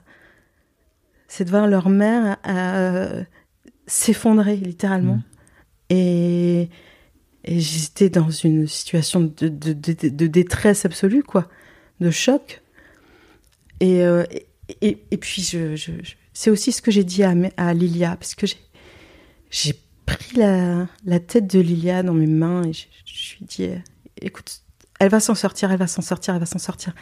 Mais si jamais elle s'en sortait pas, Lilia, il faut qu'on soit forts toutes les deux. Tu me promets, il faut qu'on se fasse la promesse maintenant qu'on va s'en sortir et qu'on va tenir le coup parce qu'on va se donner beaucoup de force l'une et l'autre et qu'on va réussir à, s'en sortir toutes les deux. Il faut que tu me le promettes. Il faut que tu me le promettes. Et j'ai, elle me l'a promis et, et c'était un moment euh, très fort et, et et elle m'en parle encore maintenant. Enfin, je sais que ça l'a beaucoup marqué ça. Et, hum, et voilà, donc c'était dur, oui, on est allé aux urgences, oui, après elle a été transférée en réanimation. Elle est allée en réanimation pendant trois jours. En fait, elle avait une dose létale, enfin je veux dire, Ouais, c'était ouais. pas... euh, Pour le coup, elle t'es en surpoids. Heureusement qu'elle était en surpoids, là. Mm. Vraiment. Donc, donc Ouais. oui, euh, dur, dur, et puis, et puis, et puis, euh, deux jours plus tard, alors que ma fille était encore en réanimation, bah, il y a l'ASE qui appelle, parce que, parce que, et heureusement d'ailleurs, parce que sur le coup, j'étais un petit peu, je tiens, service à l'enfance qui m'appelle, et en même temps, heureusement qu'ils le font. Mm. C'est aussi preuve que ça fonctionne bien par rapport à ça, en tout cas. C'est que, euh, ben, oui, on a une information préoccupante, mais en même temps, on a une fille qui a fait plusieurs tentatives de suicide. Ouais, oui, oui. C'est normal de se poser la Mhm. question de- de pourquoi, de qu'est-ce qui se passe. C'est normal, en fait. Voilà. Ben, ça y est, ça y est, j'ai fini plus lourd. Ça y est, on peut respirer.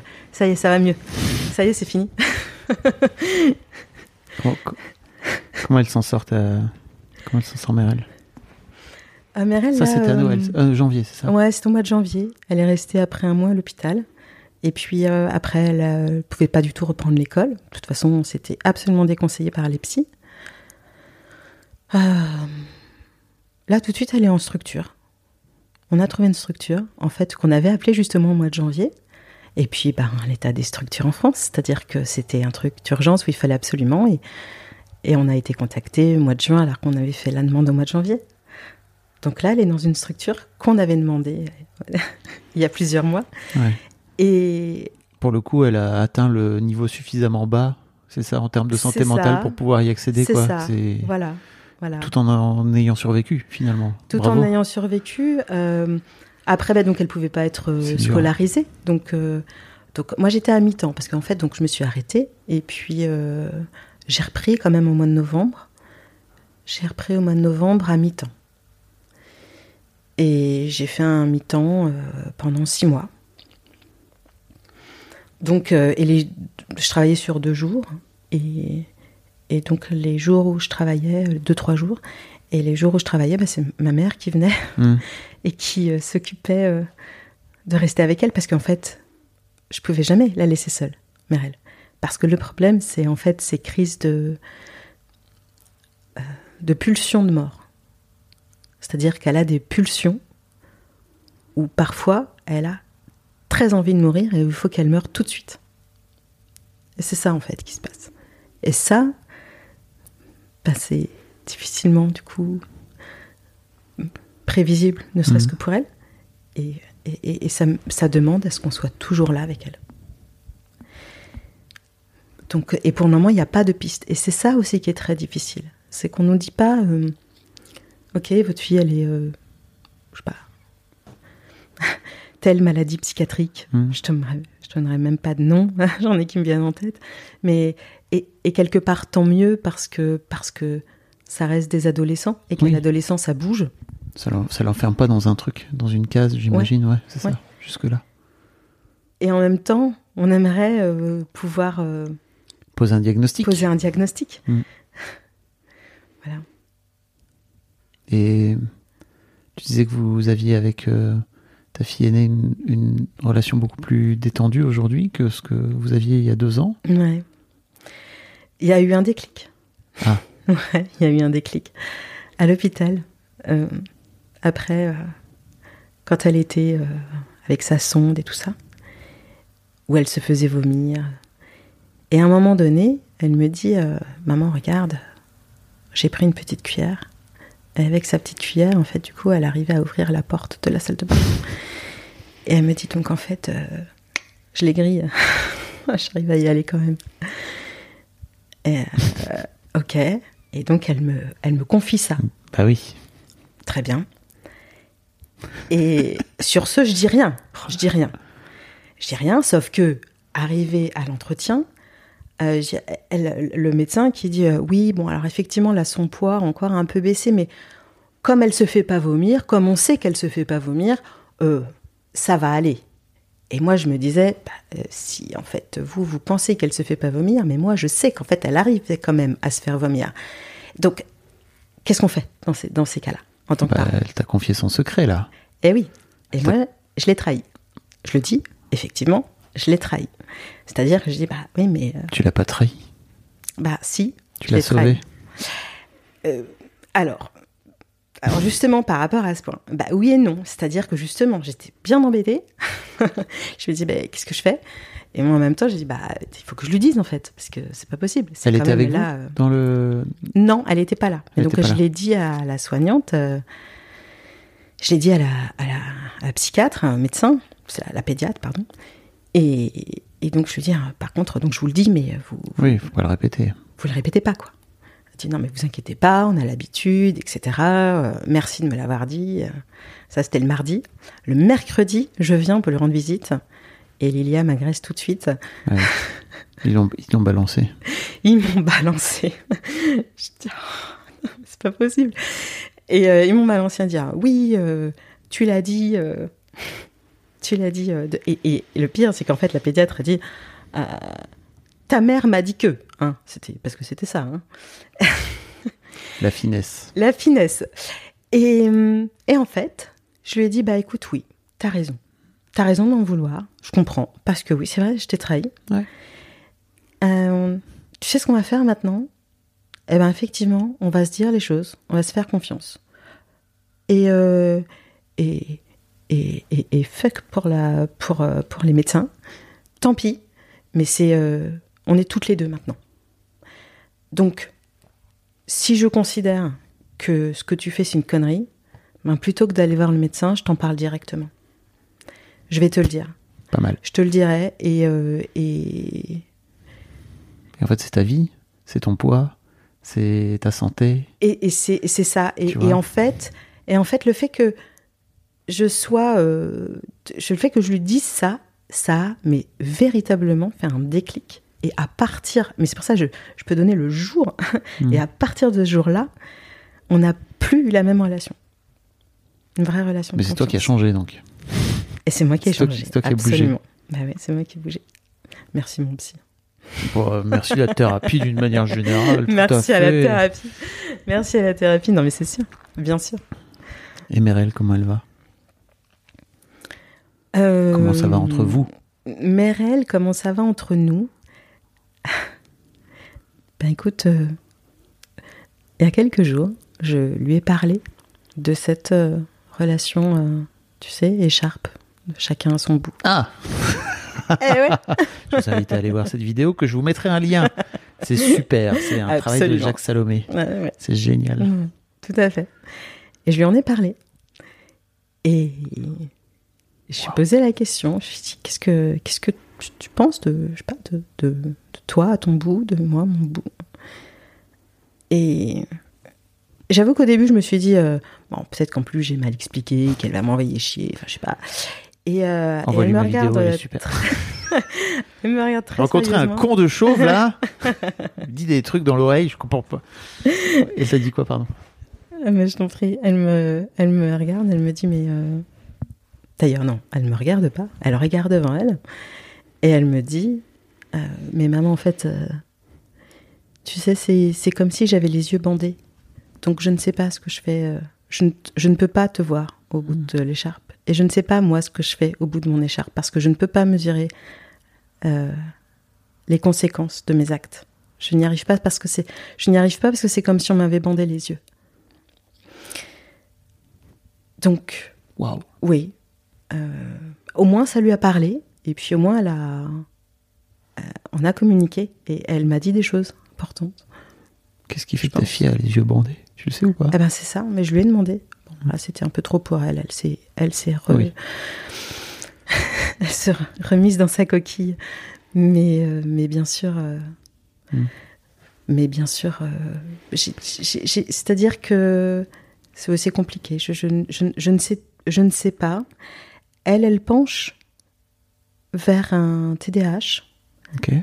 Elle pense qu'elle a ça. Mais c'est pareil, c'est. Tu... Oui. C'est-à-dire qu'elle me dit oui, mais regarde, je coche telle case, telle case, telle case. Et j'ai regardé, et effectivement, c'est sûr, hein, j'ai regardé TDAH et j'ai vu qu'elle cochait beaucoup Oui. de cases.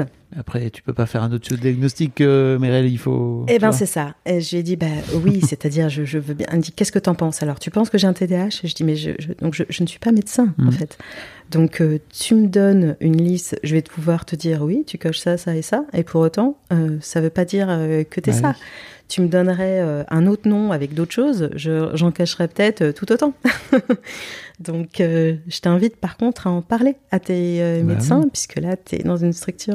Donc, euh, voilà où on en est. Work in progress. Ouais, mais c'est encore pas facile. hein. L'état de ses bras, là où elle est pourtant en structure, où elle est scarifiée de partout, se- c'est encore vraiment pas facile. Donc on est encore dans le dur pour Merel.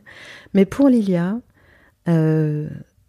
c'est nettement mieux parce que, et je pense aussi que il y a l'âge qui joue beaucoup. Oui. Gros, gros move entre 15 et 17, hein, quand même. Ouais, mais là, elle va avoir, elle va sur ses 18 là. Elle va avoir 18 Mhm. ans dans deux mois. Et, euh, et je sens qu'elle n'a pas les mêmes ressources. Là, elle a passé trois semaines en, en hôpital psychiatrique, là, au mois de juin.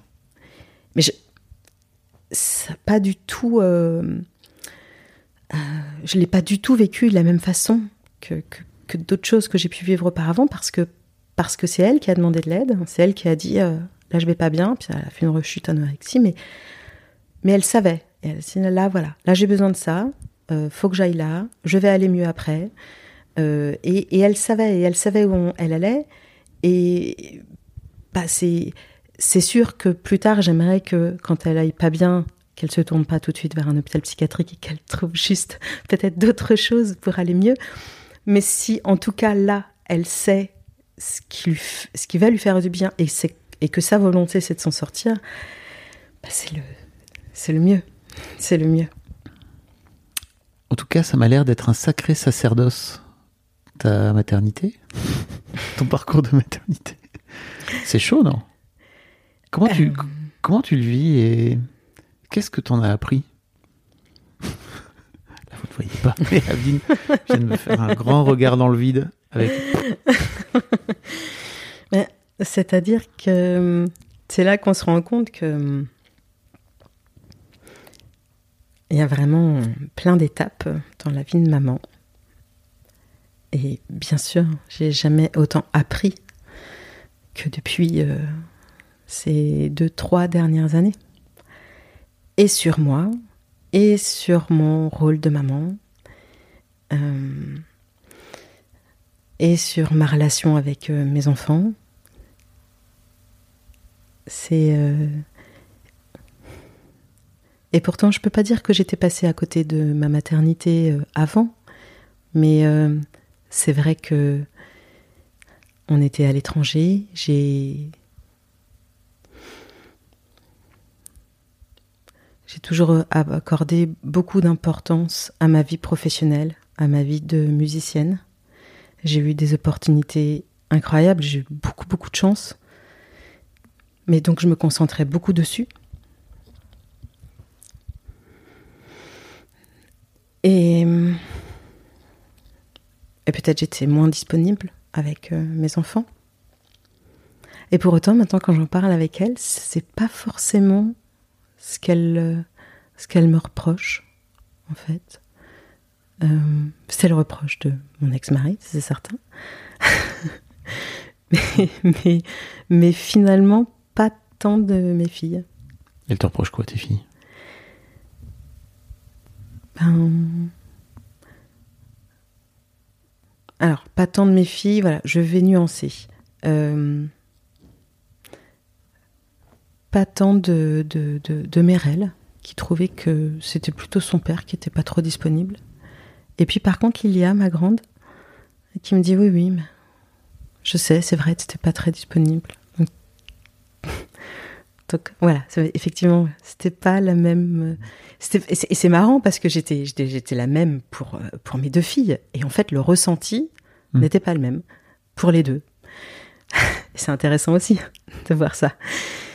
Et en tout cas, c'est quelque chose. euh, j'ai culpabilisé sur le coup. Euh, je me suis dit, ouais, c'est de ma faute parce que là, j'étais, pas disponible.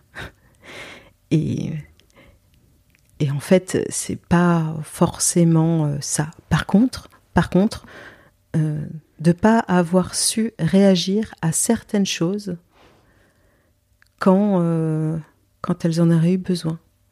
De pas avoir la réaction adéquate à certains moments Comme où quoi, elles auraient eu exemple besoin. Bah, euh, comme euh, Merel, euh, par exemple, à 8 ans, quand elle a subi un harcèlement scolaire, et que On était. euh, On n'a pas du tout mesuré la conséquence de Mm. la chose. Pas assez. Parce que. bon, c'est compliqué, mais a C'est toujours compliqué. Elle a- voilà, mais elle a bon, il y avait, il y avait eu d'autres choses aussi en même pas- temps. Je te demande pas de Mais te non, mais justifier. hein, c'est pas ça, c'est que du coup, elle avait autre chose en même temps et que on s'est concentré sur euh, l'autre chose Hmm. en se disant ouais, mais mais puis bon, les remarques que t'as dans le bus euh, parce que à Dubaï en fait, c'est euh, des bus euh, un peu comme comme on a aux États-Unis, les, les bus jaunes là où ils vont, euh, Mm. euh, ils passent chez tout le monde et et donc avec euh, des, des, des, des, nounous euh, qui sont là dans le bus, euh, qui parlent pas un mot euh, de français. Et donc, et donc en fait, il y a plein de choses qui se disent là, et t'as ni le conducteur ni la nounou qui entendent. Donc, donc ça a été très violent pour elle, et ça a été très violent pendant des mois. Et, et elle nous le disait, et, et on a on a entendu, hein, il y a eu des choses, etc. Mais on n'a pas pris la mesure vraiment. Mm. Voilà, c'est un exemple. Mais, euh, mais elle nous l'a reproché par la suite. Et c'est sorti. Et euh, voilà, bien sûr. Et après, euh, là où. Ce aussi, quoi je voulais en venir, c'est que c'est extrêmement difficile en tant que parent. Parce que justement, pourquoi Voilà, ma question est la suivante. Pourquoi il y a aussi peu de, parents qui témoignent des difficultés, des tentatives de suicide de leur enfant?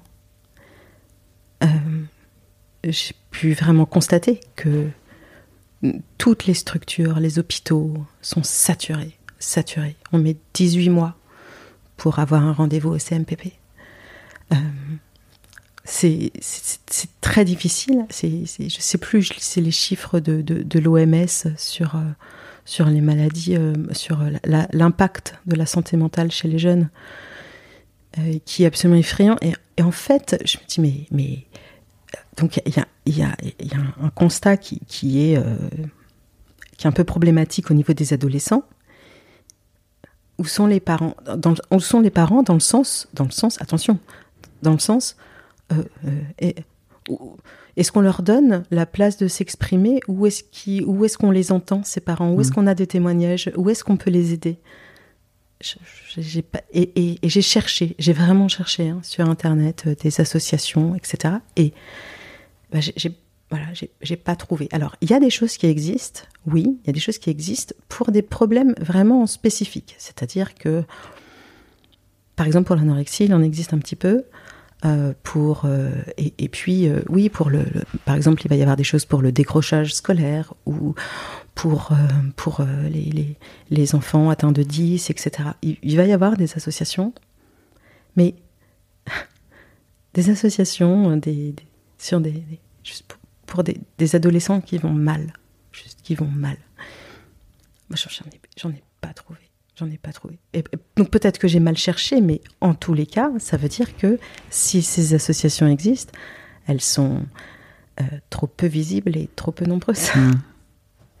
Et ce que tu me disais chercher aussi, c'est un endroit où on peut venir partager, en Ouais. tant que parent, bien sûr les galères. bien sûr Pas Ah, que pour aider les ados, c'est aussi un lieu Bien où sûr. les parents peuvent se retrouver, quoi. Oui.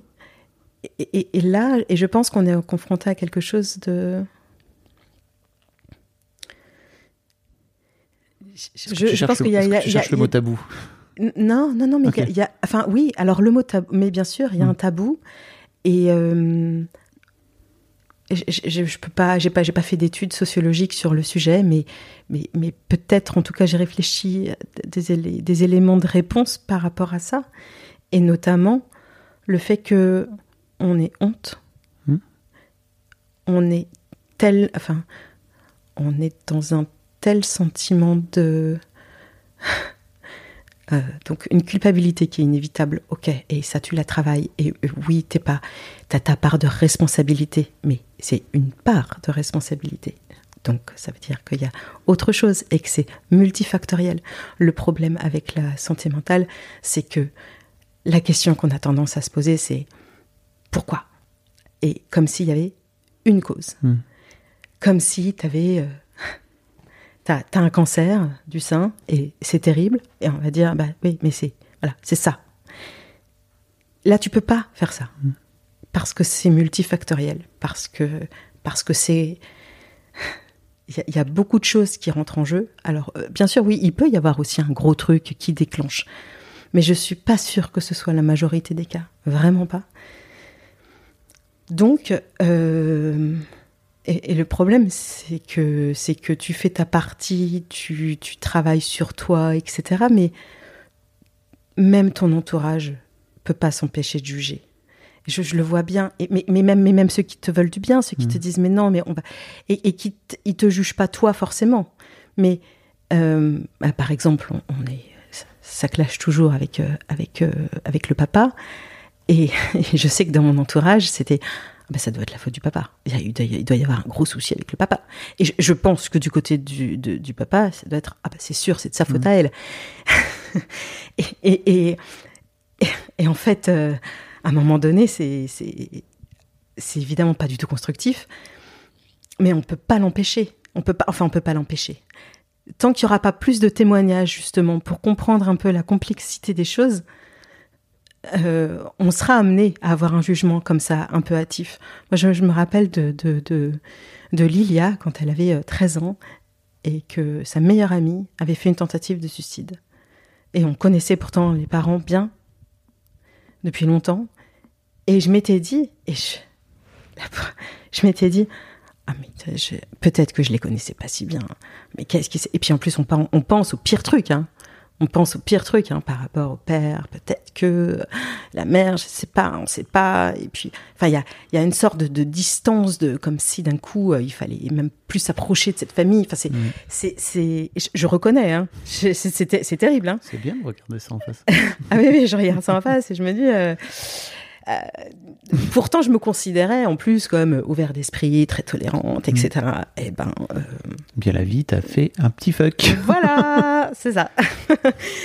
et, et donc, je, je me dis, euh, c'est, en fait, bien sûr que les, les gens doivent se dire ça. Enfin, je pense que, en tout cas,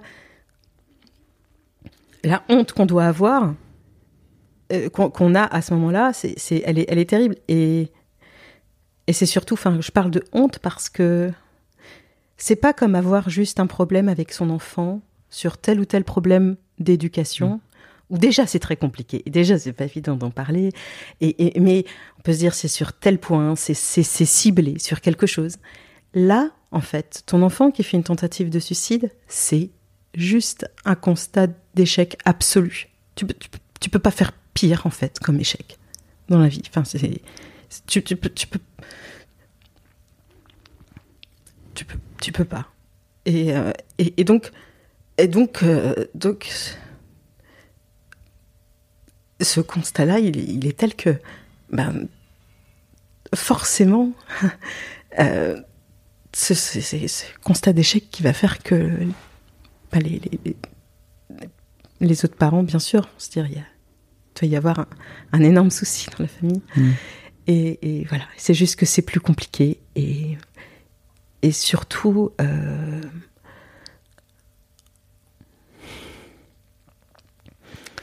c'est important, vraiment important de euh, pouvoir mettre des mots et entendre. Moi, c'est ce qui me manque d'entendre des d'autres témoignages, d'autres parents qui apportent euh, leur vision, leurs sentiments, parce que, enfin, pour moi, ça, ça compte beaucoup. Je, suis quelqu'un qui lit beaucoup parce que j'aime, j'aime, et, et d'ailleurs aussi beaucoup, de, beaucoup de, d'autobiographies, beaucoup de, parce que j'ai- j'aime ça, entendre euh, témoignages des gens et- ou même euh, dans beaucoup de livres où, où c'est bien écrit, où tu te dis Ah, c'est génial parce que parce que moi j'avais pas les mots pour dire ça comme ça, mais mais là comme elle le dit, c'est, tellement ça et, et, et on a besoin de ça, on a besoin de s'identifier. voilà. Et bien, si jamais ça vous intéresse, vous pouvez venir dans mon podcast parce que moi, je cherche des parents d'ados, justement, pour venir raconter cette histoire parce que j'ai eu beaucoup, beaucoup dans l'histoire de Daron et dans- de Daron de, de parents de jeunes enfants. Alors, ça amène d'autres, euh, enfin, tu le sais d'ailleurs, hein, ça amène d'autres problèmes euh, Euh, c'est plutôt, pour moi, ils vont plutôt te taper dans l'aspect euh, physiologique justement, euh, où tu manques de sommeil, etc. Là où j'ai l'impression que tes ados, ils vont te, te chercher sur tes failles psychologiques, et sur tes blessures personnelles, quoi. Tu vois, ils viennent, ils viennent mettre la, Ah, doigt dans la, sans, avec Ouais. beaucoup d'amour en plus. Hein. ah oui, oui, mais, euh, mais, mais, mais, mais, bien, mais bien les, les, les doigts dans le caca. Je suis sûr, bien sûr. Je vous mettrai un lien si vous voulez venir euh, participer. Il y a aussi un, il y a aussi un topic, euh, il y a un fil, de, un sujet de discussion sur mon Discord. T'es, passé d'ailleurs, je Ouais, crois, hein, ouais. euh, pour les parents d'ados que je trouve euh, assez cool parce qu'il y a justement, et il n'y a pas assez de parents d'ados sur mon sur mon Discord pour l'instant. Donc surtout n'hésitez pas, je vous mettrai un lien pour que vous puissiez euh, venir rejoindre euh, cette joyeuse fête qui est la parentalité d'adolescents. Oui, oui, mais après, c'est pas que ça. Enfin, en fait, c'est vrai que c'est très, c'est très, c'est- un peu lourd, hein, tout ce que j'ai raconté là, et c'est Bah sûr. ouais.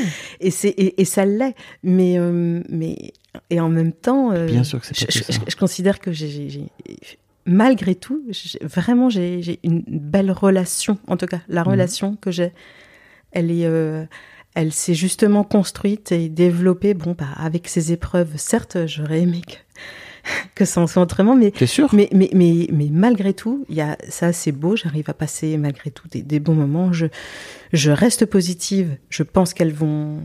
euh, Ça, ça va leur apporter une force dont elles n'ont même pas encore conscience aujourd'hui. Même à toi. Et, Bien sûr que- bien sûr et à que moi et à aussi, aussi. absolument. Ah, mais certainement.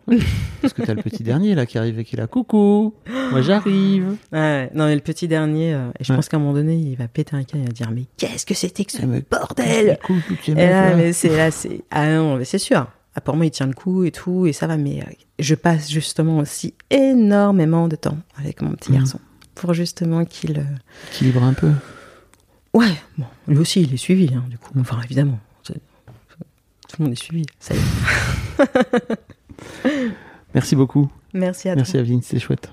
Un grand merci à vous d'avoir écouté jusqu'au bout. Pensez à rejoindre le serveur Discord pour venir commenter avec le reste de ma commu. Je vous trouverai tous les liens dans les notes de cet épisode. Et si mon travail vous plaît, je vous rappelle que vous pouvez m'offrir en échange un peu de sérénité en vous abonnant à mon Patreon ou en m'envoyant de l'argent en vous munissant de votre CB. Vous trouverez tous les liens dans les notes de cet épisode également. Bonne fin de journée et j'espère à très bientôt pour un nouvel épisode de podcast. Imagine the softest sheets you've ever felt. Now imagine them getting even softer over time. That's what you'll feel with Bowl and Branch's organic cotton sheets. In a recent customer survey, 96% replied that Bowl and Branch sheets get softer with every wash. Start getting your best night's sleep in these sheets that get softer and softer for years to come. Try their sheets with a 30-night guarantee. Plus, get 15% off your first order at bowlandbranch.com. Code BUTTERY. Exclusions apply. See site for details.